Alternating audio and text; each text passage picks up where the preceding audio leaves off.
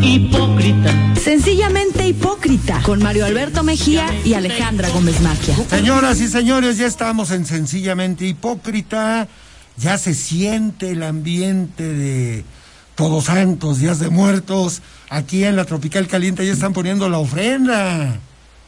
A ver, hay que poner la foto de Jerry Tapia, porque se nos estaba muriendo de la plaga del piojo blanco. Oye, esa plaga está fuerte, querido Jerry. Bienvenido, qué gusto. ¿Qué tal, Querida Alejandra? Gómez. Maquia. Ahora creo que el que se contagió fue Nacho. Nacho está enfermo, sí. De piojo blanco. No, no, ese es piojo gris. no, querido. No digas Nacho. esas cosas porque, sea- eh, porque es morenito, no así. No, no lo dije por eso. Mi querido, Yo tuve pia- plaga de piojo negro y no era un tema racista. Pues de ese color son los piojos, yo qué culpa. Mira, ahí te, te va cruzando un piojito blanco. mi querido Nacho, te mandamos un abrazo desde aquí. Un abrazo, querido Nacho, como siempre. Está, lo que pasa es que Nacho eh, trabaja demasiado y yo creo que la gente que trabaja demasiado, que no es tu caso, Gerardo Tapia, pero la gente que trabaja demasiado eh, necesita más defensas, ¿no? Claro, pues sí. En- evidentemente se desvela Nacho. La desvelada es un es la aniquilación del alma. Entonces, pues si se le bajan las defensas, sí es más fácil que le entre. Dile eso a Agustín Lara o a José Alfredo Domínguez. Domínguez, Alfredo Que Domínguez. diga José Alfredo Jiménez, que se la pasaban en la bohemia, en la noche, bebiendo, cantando, Sí. Y bueno, en la lisonja con las mujeres. No creo que hayan estado muy bien de salud, pero se los llevaron, salieron con los tenis por delante cuando tenían que salir. Oye, hay temas para platicar y ya hablando de Nacho precisamente, uno de los temas que vamos a comentar un poquito más adelante tiene que ver con, eh, no podemos evitar el tema, es un tema que tenemos que tratar, el caso de Fernando Crisanto. Fernando Alberto Crisanto, eh, un periodista de muchos años, yo recuerdo, yo llegué a Puebla, de hecho, por Fernando Alberto Crisanto cuando él era director de CFM y del periódico Cambio, eh, pero más adelante, si les parece, abordamos el tema porque Alejandra Gómez Maquia y Gerardo Tapia también deben tener alguna opinión. Me acuerdo cuando hablamos del caso Rueda que dijeron, saludos gordo. Sí, extrañamos. claro. A los amigos siempre se les va, siempre te va a doler que un amigo o que un conocido, alguien cercano caiga en Y desgracia. necesitas ser muy mala persona para, de- para que celebrar la caída de alguien. No, sí, por supuesto. la mala suerte o, o la aprensión de una persona. Necesitas tener mal corazón, ¿no? A nadie le da gusto que encarcelen a nadie, No. salvo que sea un depredador sexual, un, un feminicida, como el tipo ese que merecidamente le dieron 70 años de cárcel por el asesinato de Ingrid Escamilla, su pareja, muy joven pareja, ¿no? Tema que tratamos el martes pasado. En esos casos, sí da gusto. Claro, claro. pero- Es más, ahí quisieras que existiera la silla eléctrica o la cámara de gases, ¿no? Sí, pero con alguien cercano, con el que has convivido, siempre es complicado el tema. Es complicado. Yo lo sé. Y por eso vamos a tocar este tema un poquito más adelante, ¿les parece? Pero sí lo tenemos, sí coinciden claro, que lo tenemos que tratar. Que además Nacho Juárez fue quien dio la exclusiva y pues después de la exclusiva le cayó la plaga el que lo mantiene postrado en cama. Saludos, Nachito. Saludos, mi Nacho. Un tema que me parece de vital importancia es eh, lo que vimos ayer en el Senado de la República. No sé si vieron la sesión. No, yo no la vi. Pero se- Pero se ya me resumo. imagino, ya me imagino el circo. El De circo siempre. de Lili Telle. no, no, es de ella sí quiero hablar mal. Exacto. Y mucho. Exacto. Yo sabía que ese tema te iba a gustar. ¿Te acuerdas, ver. cua- ¿Te acuerdas cuando un amigo nuestro, este exdiputado federal que Ah, le, le echó los perros. cárcel, le mandó una botella de cristal, creo. Yo te platiqué. Sí, claro, ahí en el Cipriani, que ya no en el. Cipriani de Polanco. Y la señora, creo que creo que este sí aceptó la Sí, la aceptó. obviously. Y tenía una cita con un masculino, como dirían los reporteros de policía. Sí, pero bueno, no, pero ella tiene una moral intachable, entonces acuérdate que Es- No, y yo le dije a este amigo, oye, ¿cómo le mandas una botella así a Lili Telles? ¿Quién es Lili Telles? Me dijo. Pues a la, se- La la señora dama, esta. ¿Y esa qué? ¿Quién es? ¿Qué la conoces o qué? Pues carajo, hacía. Es la que se sentó en la cama de. Polet y no vio a Polet. Ah, ella también, ¿verdad? Ella fue la que se... De hecho, en la serie que salió hace dos años en Netflix, la periodista es, es Lili Telles. Ah, es O sea, ahí como también como que la, como que la quisieron este salvar, ¿no? A, a Lili Telles y la y ponen a la periodista sumamente este preocupada y avesada atrás de las pistas y eso. Ella era Lili Telles, fue la que se sentó con la mamá de Paulette en la almohada donde estaba la niña Paulette, supuestamente. Es cierto. Bueno, pues ayer compareció Luis Crescencio Sandoval, que es el secretario de la Defensa Nacional. Comparece también, eh, sobre todo comparece la secretaria de Seguridad. Seguridad, que vivía en la calle, en la calle, ¿en qué colonia? ¿Te acuerdas? No, Cuando llevamos a nuestra amiga Leti Ánimas, eh, Y del Valle. después de la ópera, ¿del Valle? en la colonia del Valle, porque eh, Rosa Isela Rodríguez, que es la secretaria, compartía departamento con Leti Ánimas, que tú conociste. Ah, sí, claro. Entonces, eh, esta mujer que me parece muy inteligente eh, y que vaya para ser secretaria de Seguridad Pública de un país como México, Sí, ¿no? se requiere mucho talante, pues ella fue la que da la- su comparecencia eh, y en ese marco, Lili Telles, que es senadora gracias a López Obrador, porque por ella, ¿quién hubiera votado por Lili? Nadie. Nada más Lozano. Ah, no, pero ahora ya, la se, ya ahora ya se volvieron a amar. Sí, ¿no? ya se aman nuevamente. Sí, sí, sí. Y eh, Lili Telles se portó de una manera, la verdad, soez, vulgar, Siempre sido. eh, con bajo nivel. Y ya ves que habla como si estuviera anunciando detergente Roma, el mejor detergente para la ropa sucia. Así, con esa vocecita, Sí. estaba injuriando al secretario de la defensa. Usted, volteaba, usted, general, es un asesino. Usted, general, tiene al país en crisis. Aquí le traigo a sus socios, general, la lista de sus cómplices. Y tú veías la lista y ya sabes, el menchito y puro, puro Sí, sí, delincuente.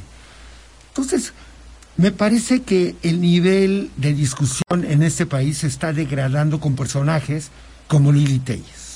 Sí, no, no, es, es, es nefasta, la verdad. Eh, eh, independientemente de que tenga una versión eh, particular, contra- o sea, contra ella, porque se me hace que va por la vida creyendo que tiene autoridad moral para opinar de absolutamente todo, ¿no? O sea, y en efecto, llega por Andrés Manuel López Obrador y ahorita es su principal crítica, ¿no?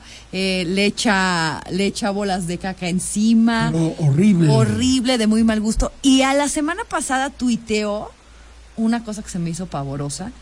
Eh, a- cuando salió lo del el libro este de, del Rey del Cash, había una senadora, una senadora que es gordita, de Morena, leyendo el libro. Hernández. Entonces, le toman la foto leyendo el libro y la Lili Telles sube un tuit y pone, eh, mira, ahí ya cayó en la tentación, ve el libro como si estuviera viendo un taco de chicharrón.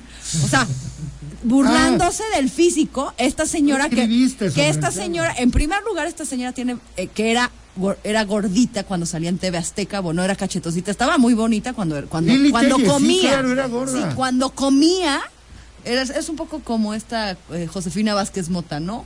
Un antes y un después. ¿no? Anorexia de por medio. Y esta señora tiene graves problemas de, eh, alimentarios, se ve, y por lo mismo, todo el mundo sabemos que los problemas alimentarios son problemas mentales.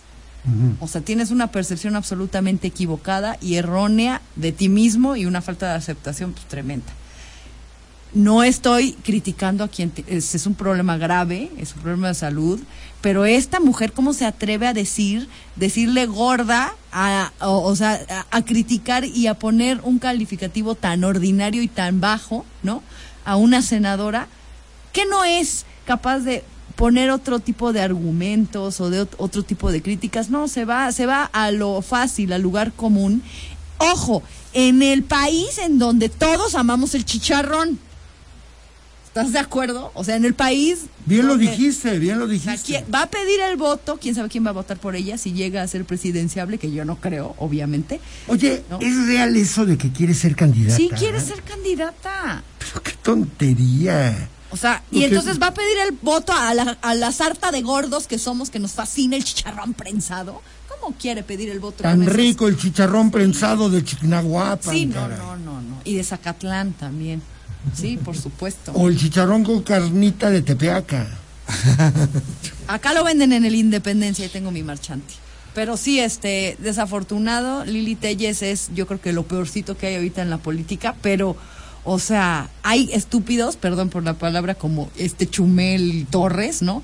Que cada vez que Lili Telles saca un tuit, el otro aplaude como si fuera la supermujer o la Bueno, supercandidata. ¿Qué esperas? Lo que pasa que- Pero quiere- ese es el nivel de discusión de nuestros líderes, comilla. Lo que pasa es que ella piensa que está dando noticias todavía. No, Se ¿cree? le olvidó que está en el Senado de la República. Y no es para que una senadora se ponga en ese papel. Exacto. Permite Hay que te interrumpa porque nos vamos a un corte, pero regresando. Vamos por una contigo. gordita de chicharrón. Señor, ¿qué le vamos a servir? ¿Me das 20 tacos de asada, un pozole con patitas de puerco? Ah, y un refresco grande de dieta. Es que quiero adelgazar. Y vamos bailando. Hipócrita. Sencillamente hipócrita. Volvemos. Pues bien, querido Gerardo Tapia, tienes la palabra. Estabas haciendo un análisis de el bajo debate en el Senado. Sí, mira, yo creo que la senadora Telles se ha equivocado, ¿no? Porque si la ves, cada participación que ella ha tenido siempre ha sido llamar la atención. Y un senador no es que llame la atención. Un senador está para coayugar. ¿Para qué? Para coayugar con el ciudadano, con, con Para con- copular con el coayugar, coayugar. O sea, ayudar. Ser su representante. Colaborar. Colaborar. Colaborar. Es su colaborador. Y yo creo que Lili se ha equivocado y mucho. Ella ya no sigue dando noticias en el Senado amarillistas. Ella se quedó con ese, con ese papel. Entonces yo creo que, de verdad, ¿cómo va Es querer- que ella quiere, está en el papel de la Jorge Garralda del Senado, ¿no? O sea, gritona, des- gritona, protagónica, sin sustancia. Ese tipo de locutores que tenía Así, porque es, Televisión Azteca. porque es gritona, este, eh, eh, protagónica, este, grosera. Ella acusa a los demás de majaderos, de ordinarios. Sí, Y ella, No, bueno, nada, es que pobre, pobre la país. roe- es, ¿cómo la bautizaron? La roba marido, ¿no? Oye, pero ahí sí me parece de bajo nivel acusarla de eso. Pues sí, Por algo. Pero a ver, a eso te expones cuando empiezas con el amer- con la verdulería.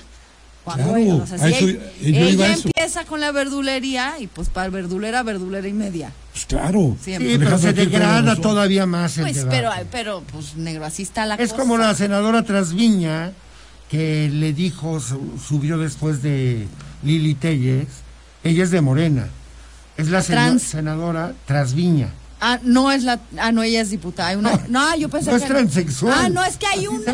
Es que hay, ah, chingado, es que hay una, hay una diputada Dos, trans. ¿no? Sí. Pero no, esta es senadora Ah, Trasviña. Ah. Y no es que sea transexual, es que se, Se apellida. Trasviña. Ok, ok. Trasviña Walden. ¿Y qué dijo. ¿Y qué dijo la senadora Trasviña? que se llama Jesús Lucía. Es la primera vez que oigo que alguien, una mujer se llame Jesús. Jesús, Lucía. Está He oído bonito. de alguien que se llama Luis. María Jesús. Lu- eh, no, este. Luisa, Luisa, ¿cómo se llama el, el ministro, el que fue ministro? Luz, Luz María Aguilar. Luz María. Luz María, Luis. María. Luis es nombre María. de hombre y de mujer. Y se oye bonito, Luis María. Sí. Y aquí es Jesús, Lucía, Jesús Lucía. Está padre. Mira, O sea, no oye. Chucho, y voltea a la senadora Trasviña. bueno, la senadora Trasviña, que es de armas tomar, porque incluso hay una foto de ella en Facebook que siempre Lili Telles le enseña. Dice, usted cállese. Anda, usted anda con la maña, con la mafia, mire esa foto con un arma. Ah, ya, ya sé Ya cuál. sabes cuál Sí, sí, sí, sí. Bueno, sí.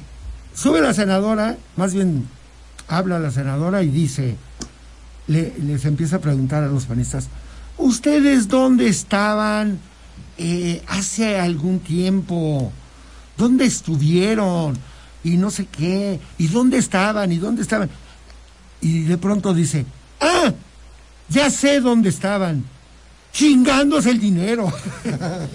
Genial, me encantó esa parte. Bueno, es que Pero también baja el nivel. sí, baja el nivel, pero al final del día son esos pequeños este chispitas de sabiduría que debería de esa es, sabiduría. esa es una chispita Oye, es la nueva política que estamos viendo.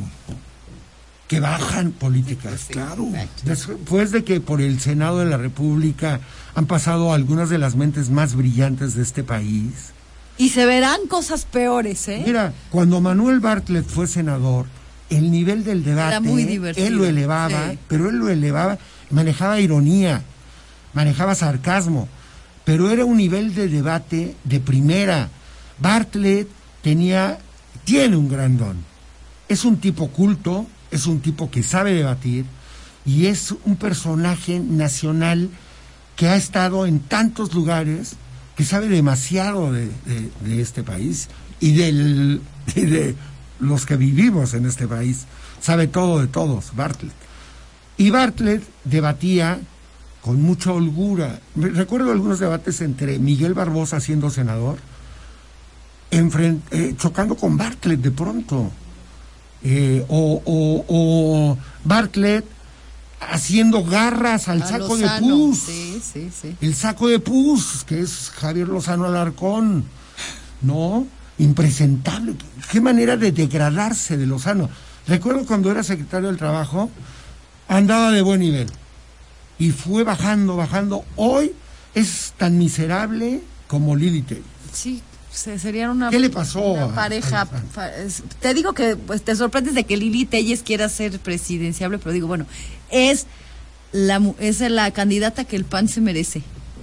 No hay otra que se parezca al pan ahorita, cabrón. Sí, no, no, no, terrible, bebamos. Terrible, vamos. Pero bueno, entonces, ¿en qué, se- qué- qué- pero qué fue la sesión? ¿Para qué fue la discusión? Pues porque era la comparecencia Comparecencia. para hablar de todo lo que ha sido este año en el tema de la seguridad pública. Hay un gran debate. De hecho, el general Luis Crescencio Sandoval iba a venir mañana con el titular de gobernación, Adán Augusto López, a eh, la reunión que iban a tener con los diputados locales, porque ahorita se está, ya pasó la discusión y ya fue avalada en la Cámara de Diputados y la Cámara de Senadores esta eh, minuta que le da al ejército eh, la posibilidad de estar hasta 2028 28. en la calle, ¿no? Y muchos dicen, es la militarización del país, por Dios. El país estaba Pero militarizado. volvemos a lo mismo que siempre Calderón. hemos dicho, este, o más, más bien eh, hemos comentado acá, de esa, esa, cómo los detractores o los odiamlos, ¿no? O, sea, o- o los odiadores de AMLO siempre van a agarrar las mismas muletillas sin saber por qué la agarran. O sea, yo cuántas veces he escuchado, no, pero es que ya nos puso a los militares. Y... A ver, acá vemos tres personas, hay tres personas. ¿Te molesta? Ah, ¿Te has encontrado un militar hosti- este, te has sentido amenazado por los militares? Nunca en mi vida me he sentido. Aunque tú fuiste sargento de división. Sar- mi sergeant. Cuando hice el servicio militar. Sí, sí. Ah, mira, yo creo que. Conozco esa etapa oscura de tu vida. Yo creo que si los militares están en las calles y nos van a dar seguridad, que sigan en las calles. Claro, un militar inhibe más que un policía de Ah, no, rancho. pues ¿eh? sí, por supuesto. Los policías de pueblo son los primeros en Yo estar apenas que me perdí, me, me perdió el Waze, esta aplicación, me perdió en, en Ermita Iztapalapa, entonces me metí ahí, ya sabes, yo andaba eh, a las 12 de la noche, ¿por qué no? Solita por la Ermita Iztapalapa, perdida en Chalco, y este, y de pronto dije, ah, bueno, ahí hay un policía, ¿no? O sea, ya sabes, una patrullita. Ay, Santo Cristo Redentor, cuando salió el policía dije, no, mejor me voy a preguntarle al, chi- al chemo de enfrente, porque el policía tenía una cara, no es porque uno juzgue por su físico, pero una cara y una actitud al contestarte, que luego, luego te sientes intimidada y dices, este me va a apañar, me va, me va a bajar una lana mínimo, ¿no? Pero bueno, este, la logré librar bien, porque sí fue un error mío, nada más me di una, ni siquiera llegué a darme la vuelta. Sin embargo, a mí sí me genera un poco más de confianza un militar.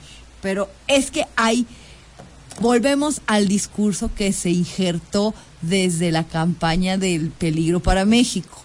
La gente di- oye militares y se imagina a la, a este, casi casi la escena de este de, Salvando sí, al- de- de Salvador Allende. Sal- o salvando al soldado Raya. O sea, se, se imaginan, sí, claro, a este, a Hugo Chávez entrando con todos los de verde, ¿no? O sea, por favor, señor. ah, Salvador Allende, tú quieres decir el ataque a la- Sí, al Palacio al de la, Palacio de la Moneda. Moneda. Claro, así se imagina, la- el mexicano imagina que así vamos a estar, ¿no? Que van a pasar los milicos este, y, te, y te van a agarrar y te van a violar. Espérense, a ver, yo hago la pregunta aquí. ¿Cuánto de nuestros, de los que nos escuchan se han sentido intimidados los últimos dos años por algún militar? Yo que conozca a nadie, pero todo el mundo dice que tiene mucho miedo. Sí, sí, por favor. Hay que olvidar, hay que recordar la letra del himno nacional en ese verso tan hermoso que dice, y un soldado en cada hijo de Dios. Yo creo que a- al señor Raquel, que escribe en Facebook, A José Raquel a Paz José Huerta, Raquel Paz a quien le Huerta, mandamos un saludo. un saludo, ¿sí nos oye? Sí, claro, siempre Ah, nos bueno, oye. a don José Raquel, mira, también, a- nombre sí, hombre y es nombre lo de hoy, Jo- sí. Don José Raquel debería estar diciendo, claro, ahorita que oyó eso de un soldado en cada hija, fácil se hizo el saludo a la bandera Saludos, sí. y cantó el himno nacional. Oh, eh, Saludos, don. José Raquel. Nos vamos a un corte.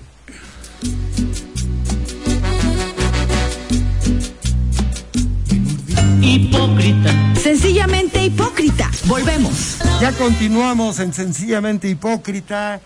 Y bueno, pues estábamos hablando de gente impresentable, eh, de gente como Lili Telles, que baja el nivel de la política de una manera brutal. Me entero por Alejandra Gómez Maquia que puede ser eh, candidata quiere ser. del PAN, sería una gran candidata para acabar con el PAN de una vez. Sí, por favor. ¿Quién Es más, votaría por es él? más, proponemos que sea la candidata. Proponemos, del yo, PAN. yo firmo. favor. Sí, claro. Y que su compañero de fórmula sea Javier Lozano Claro, para la preside- para el El Senado, no para la, la- la jefatura de gobierno de la Ciudad de México. a que pierdan Harían una completamente. fórmula brutal para perder, para perder. El problema es que están abundando las Telles, ¿eh? en la política. Y qué, qué grave daño se le hace a la política cuando el grito y la grosería sustituyen al debate crítico, pero de nivel, ¿no? Pues es que no les alcanza. O sea, cuando no te alcanza la retórica, la palabra, pues te, te, te puede la grosería. Es una forma de llamar la atención, ¿no? Fíjate que yo ahorita, Vende rap. O sea, ella es una senadora de Twitter, ¿no? Ella sabe cómo manejar el tema para volverse trending topic. Lo logra con medio, con el medio, su fin justifica el medio, ¿no? Pero bueno, Sí, sí, sí, sí. sí, sí, sí. yo me acuerdo de los set- en los setentas, 1974, que acudía yo mucho a la Cámara de Diputados. Yo era un niño niño, sí, tendría No eras un niño adulto. No era un niño adulto, era un niño. Acompañaba a mi papá. Mi papá era el jefe de los servicios médicos de la Cámara. El líder era Carlos Sansores Pérez. Y había un, un debate que tú veías, todos muy bien vestidos, todos muy, muy propios.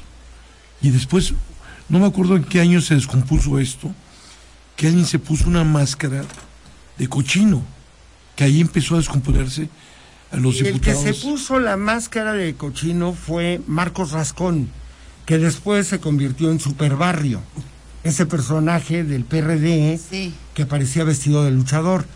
Pero se puso la máscara de cochino en un informe presidencial en San Lázaro, y si no me equivoco, era el informe de Miguel de la Madrid.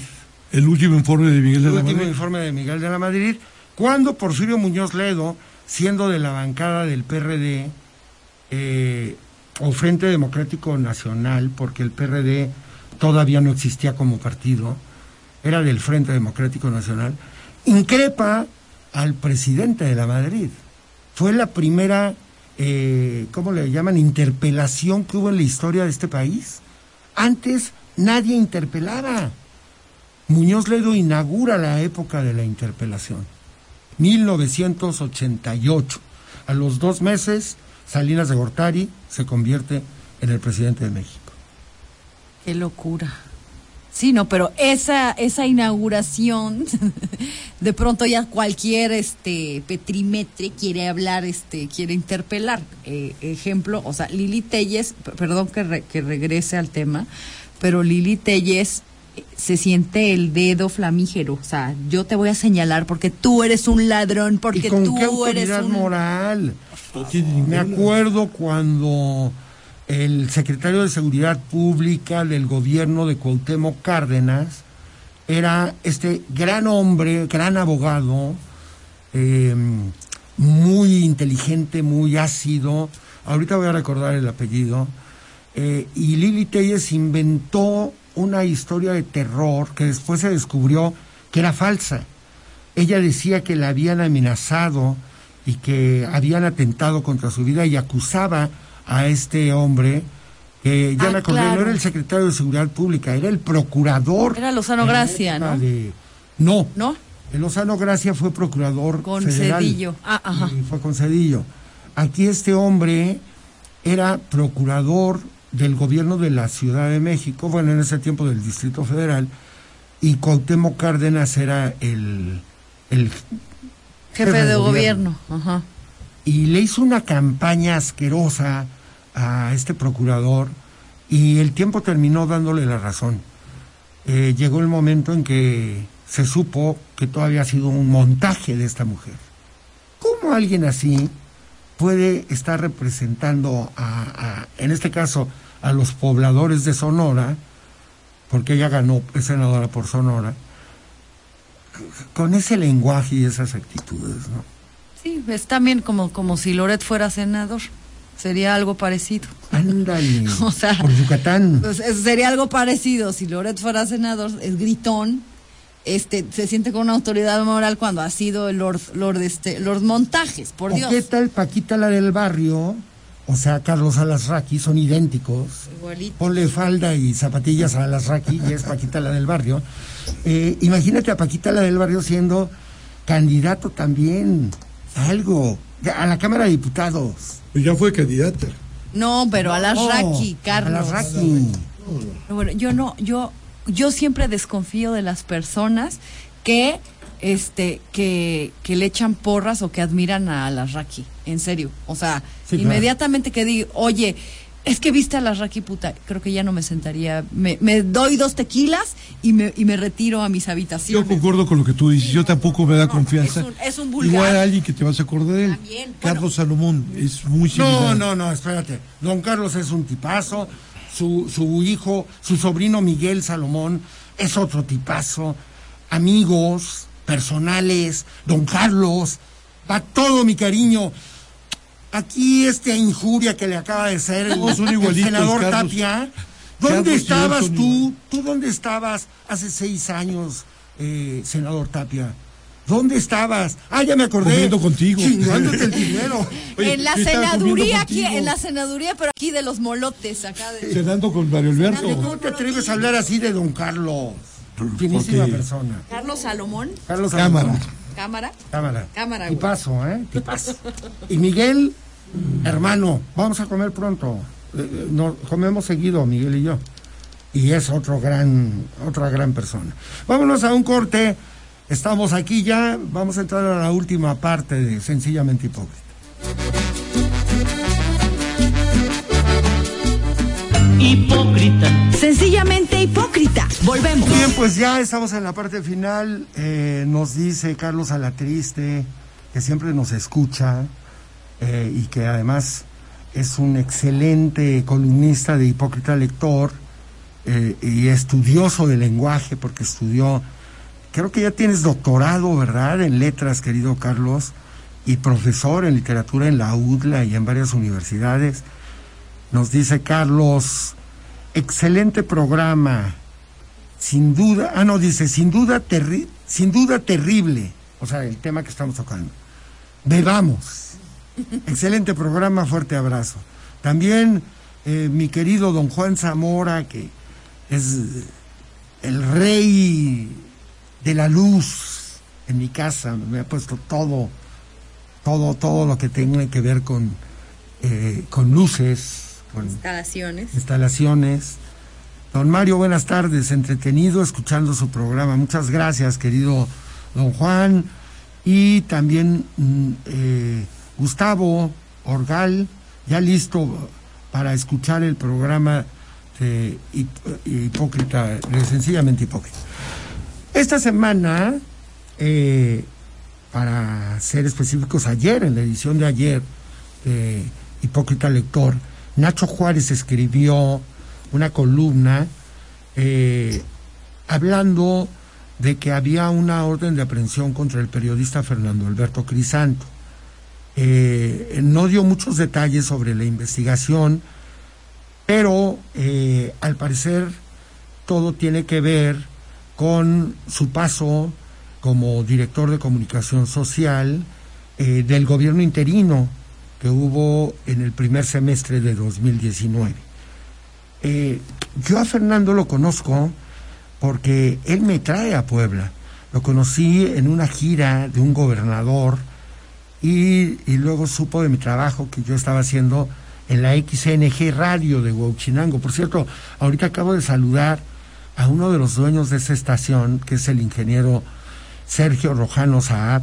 Tenía años de no verlo, sigue igualito y me dio un gran gusto saludarlo. Aquí entró a la cabina donde estamos transmitiendo. El caso es que vengo como productor a CFM de Fernando Crisanto. eh, había que levantarse muy temprano porque el noticiero empezaba a las 6 de la mañana y yo preparaba el guion. Allí aprendí a hacer guiones para noticieros y lógicamente ese guion lo terminaba todos los días a las 10, 11 de la noche y a veces a las 4 de la mañana. O sea, saliendo de la fiesta me iba todavía con, con confeti en el cabello, me iba a, a terminar el guion para que a las 6 Fernando abriera el noticiero leyendo mi guion. Eh, el, famoso teaser que le llaman. Con el tiempo eh, yo salí de CFM y del periódico Cambio y, me fui al Universal. Pero luego volví a verlo cuando regreso a Cambio en 1998. Ya allí exclusivamente a hacer la quinta columna. Eh, me hacen la invitación, me la hace Fernando para, para regresar. Me vuelvo a ir a Intolerancia. Fundo con Enrique Núñez y Rodrigo López Sáenz la revista Intolerancia primero, luego el periódico. Y en 2004, nuevo regreso a cambio. Eh, en esta ocasión ya como director del periódico. Eh, Fernando eh, hacía en ese tiempo, cuando lo conozco, una columna muy influyente llamada El Reportero. Era una columna que aparecía los lunes en el periódico Cambio, era toda una plana, o a veces dos planas, y pues era quien llevaba el pulso de lo que estaba pasando en la política poblana. Salir en la columna del reportero era bueno o malo, porque podía salir para bien, pero podía salir para mal. Y tenía siempre al final las anécdotas que se cuentan, que era una anécdota relacionada con algún personaje de poder. Como decía al principio de este programa, a nadie se le desea mal, no le deseas, no celebras que alguien termine en la cárcel, salvo casos excepcionales. En este caso, pues eh, la situación de ser, eh, de tener una orden de aprehensión o de que te obsequien una orden de aprehensión, pues complica, complica la vida de la gente. Yo digo que es peor ser eh, prófugo que estar en prisión, porque el que está en prisión ya sabe que está en una celda de dos por dos y ya a la hora de dormir estás cansado de tanto estrés del día y te duermes. Pero el que está prófugo no duerme. El que está siendo buscado no descansa. ¿A qué hora se duerme alguien que, que- que- tiene la incertidumbre de, de lo que vendrá en el minuto eh, posterior o la hora posterior? Eh, es una incertidumbre brutal. Sé de algunos casos eh, de que cuando detuvieron a alguien, esta persona dijo, uff, por fin. O sea, descansó cuando fue detenido. Porque descansa tu alma, descansa tu, mente, descansa tu cuerpo incluso, ¿no? Eh, me acuerdo de Bernie Madoff, este banquero que defraudó con miles de millones de dólares a muchísimas personas en Nueva York, que pocas horas antes de que fueran por él, el FBI, le dijo a su mujer mientras tomaban una copa, tuvimos una buena vida. Yo creo que es una de las frases más afortunadas, pero también más tristes que existen. Claro, porque es, eso es eh, despedir- despedirse del, del privilegio que tuviste y que por decisiones pierdes, ¿no? Por arrebatos, por ambición. O sea, decidir. Descartas una manera de vida que es más tranquila, a lo mejor más laboriosa, por una manera más fácil de sacar este poder o dinero, etcétera, etcétera. Pero aquí lo importante es para que también, digo, ya diste toda la, reseña de, de quién es Fer, este, pero cuál es el, por qué es perseguido Fernando Alberto Crisanto y por qué tiene la nom, el, el, eh, la, la orden de aprehensión, ¿qué se le imputa? Eh, como te digo, no dio muchos detalles Nacho, pero eh, está relacionado con su paso como director de comunicación social del gobierno interino que tuvimos en el primer semestre de mi- 2019. Gastos no comprobados, ¿no? No sé, Bueno, esto No ya conozco la investigación. No, pero ya se había venido diciendo anteriormente esto, ¿no? Que no había justificado bien, que había, había algunas facturas, ¿no? Eso ya había salido hace, no sé, Meses. meses. Ahora, Fernando es de esos hombres que los amas o los odias. No es de términos medios. Porque hay personajes que en- metidos en el periodismo que no hacen ni bien ni mal. Son como el tecito de manzanilla. No, manzanilla no, porque pienso en Fernando. Manzanilla.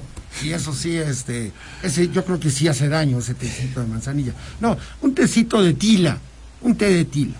No hace ni bien ni mal. Y hay muchos periodistas que pasan así.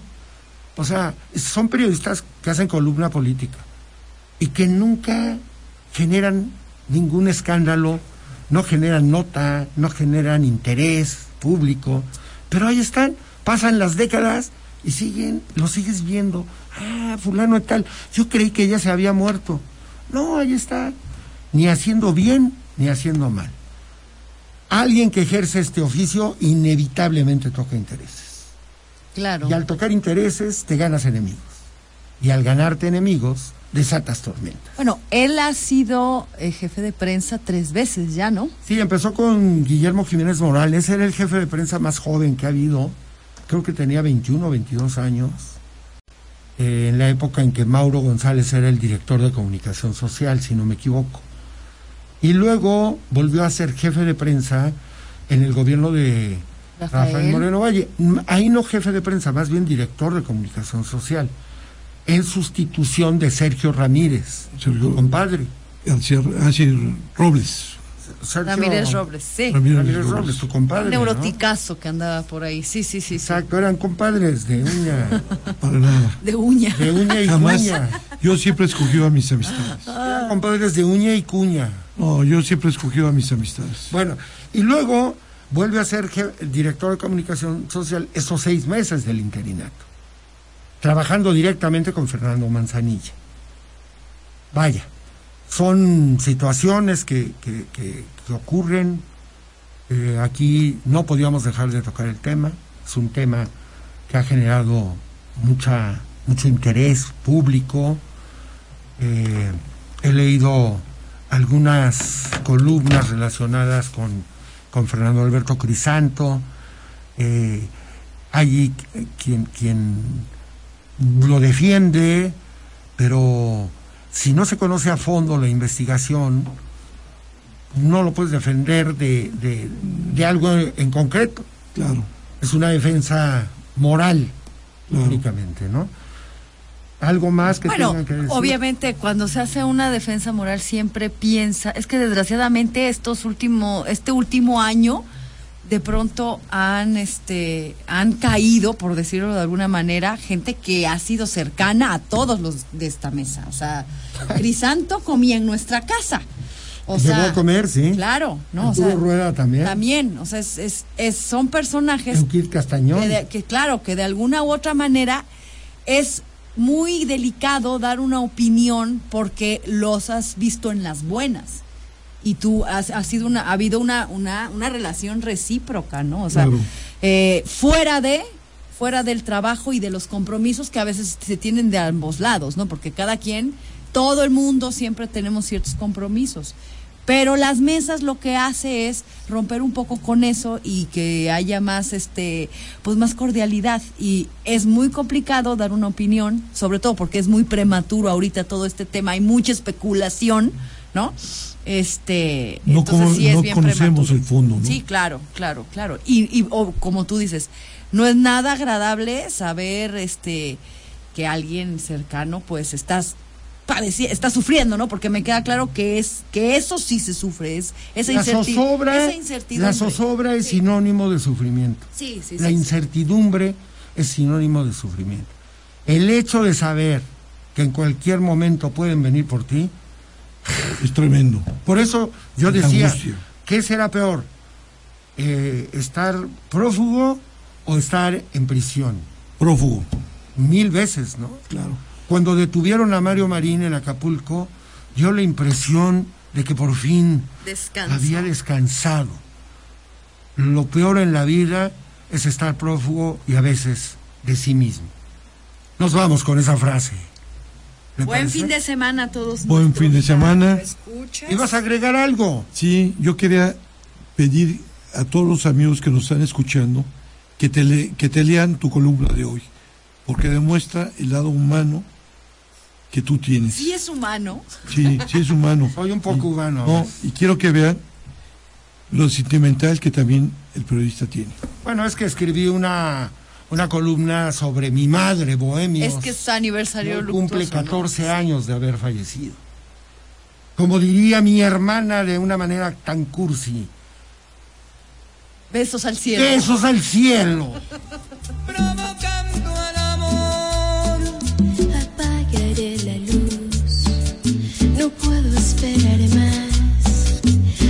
más. Aprenderé de ti hasta el final. Provócame mis labios, hazme tuya de una vez. Que impaciente estoy de ti, de tu sensualidad que siempre callé.